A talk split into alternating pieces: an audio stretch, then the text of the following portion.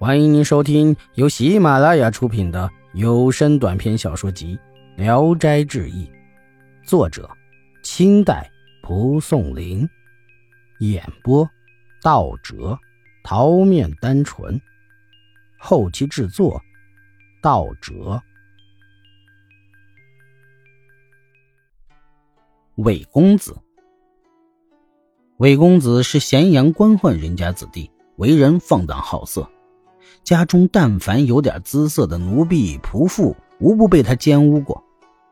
他曾经携带数千黄金，发誓要找遍天下的名妓，凡是繁华热闹有妓女的地方，他都要去看看。那些不怎么出众的妓女，他睡上两晚就离开了；而特别中意的名妓，则往往要逗留上好几个月。韦公子的叔父韦公也是名宦，年老辞官回家。痛恨韦公子的德行，请了个有名的老师，逼迫他和弟兄们一块儿闭门读书。韦公子本性难移呀，夜晚等老师熟睡后，跳墙逃走去嫖妓女，天明才返回，习以为常。一夜跳墙时摔折了胳膊，老师才知道这事儿，便告诉了韦公。韦公大怒，将韦公子臭揍一顿，直打得他爬不起来，才用药治伤。伤好以后，给他定下了戒约：读的书能比其他的弟兄多一倍，文章也写得好呢，就不禁止他外出游荡；否则再私自外出，仍然如前次一样痛打。但韦公子最为聪慧，读书经常超过了老师的规定进度，仅几年就考中了举人，便想破戒。韦公却约束得更紧：公子到京都去。韦公给随行的老仆一个日记簿，让他记下公子每天的一言一行。因此，连续数年，韦公子一直都不敢干出格的事儿。后来又考中了进士，韦公对他的约束呢，才稍微放松了一点。此后，韦公子每次去嫖妓时，还唯恐叔父知道，一进入妓女居住的偏僻小巷，便假称姓魏。一天，韦公子路过西安。见到一个戏子，名叫罗慧清，十六七岁，生得非常的秀丽，犹如漂亮的女子。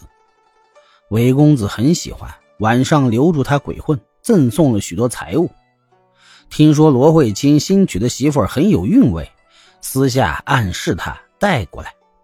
罗慧清面无难色，痛快的答应。夜晚果然带了妻子前来，三人同床而睡。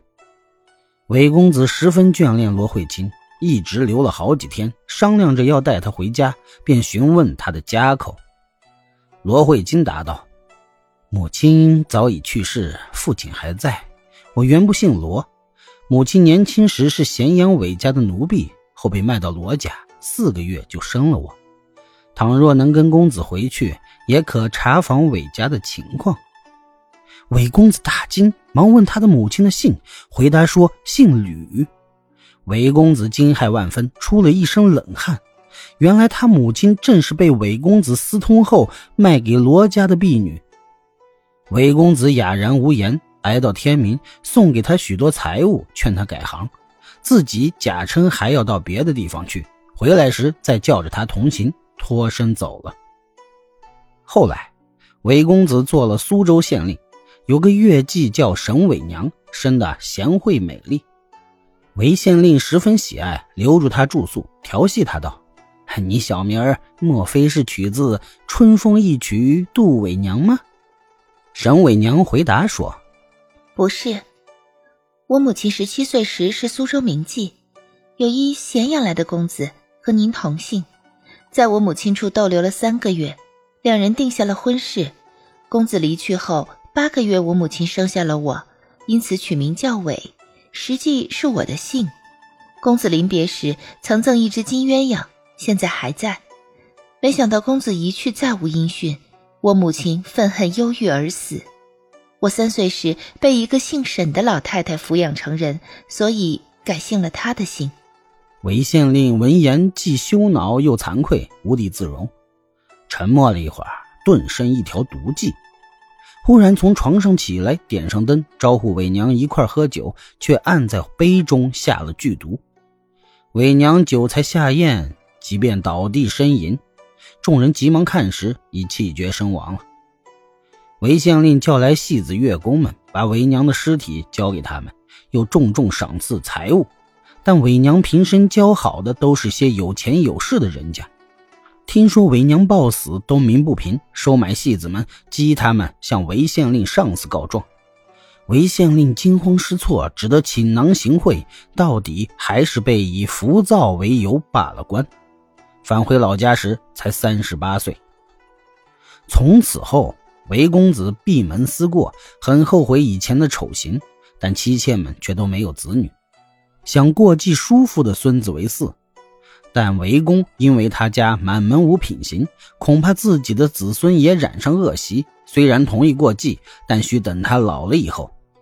韦公子听说，大怒，想收留罗慧卿做儿子，家里人都说不可，才作罢。又过了几年，韦公子忽然大病，常常拍打着自己的心口说：“淫币嫖妓的不是人呐！”他叔父听说后叹息道：“，这大概是要死了。”便将自己的次子的儿子送到他家，让孙子早晚问安。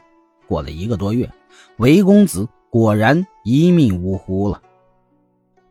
易史是说。玩弄婢女和嫖妓的恶劣后果不用说了，可是拿自己的骨肉糟蹋，管别人叫父亲，也算可耻到家了。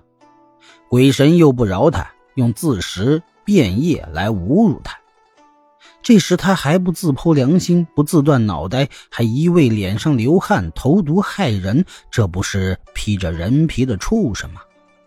尽管如此，风流公子所生的子女，即便流落为娼妓。犹怜他们的技艺，往往倒是很高超啊！本集演播到此结束，谢谢大家的收听。